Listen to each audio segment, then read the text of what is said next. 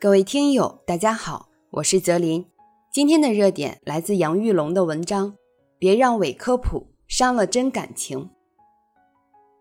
据新华社报道，在不少中老年人微信朋友圈，往往能看到大量所谓科学研究表明的文章，开头都科普范儿，然而不久就画风突变，大肆推销保健品或医疗器械。记者调查发现，这些伪科普式虚假医疗广告。大多被一些民营医疗机构或商家利用，包装宣传其产品或服务。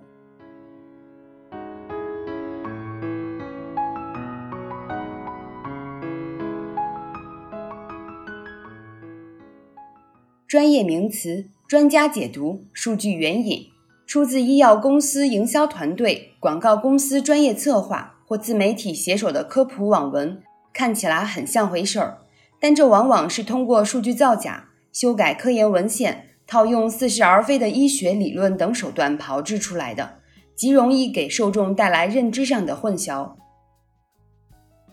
有不少中老年人或多或少有些病痛，看到自身状况与文章中所写一样，很容易选择相信。此外，亲友之间往往还喜欢互相推荐这类文章，甚至劝说按照文章中写的那样做。如果这些文章中的主要内容是杜撰的，无疑会误导读者认知，甚至贻误治疗。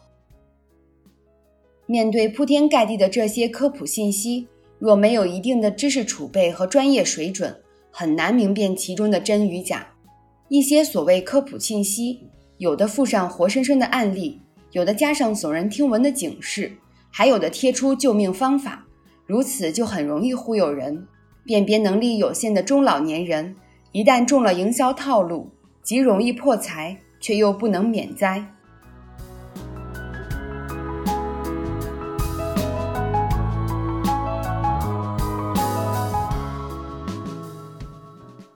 有医生警示，虚假医疗广告推销的产品很多会对患者的肝脏、肾脏和心血管产生不良影响，因此，面对这些伪科普信息，其一，受众要有正确的认知，并加强防范。比如，面对某些感兴趣的医疗文章，应多向正规医院医生求证。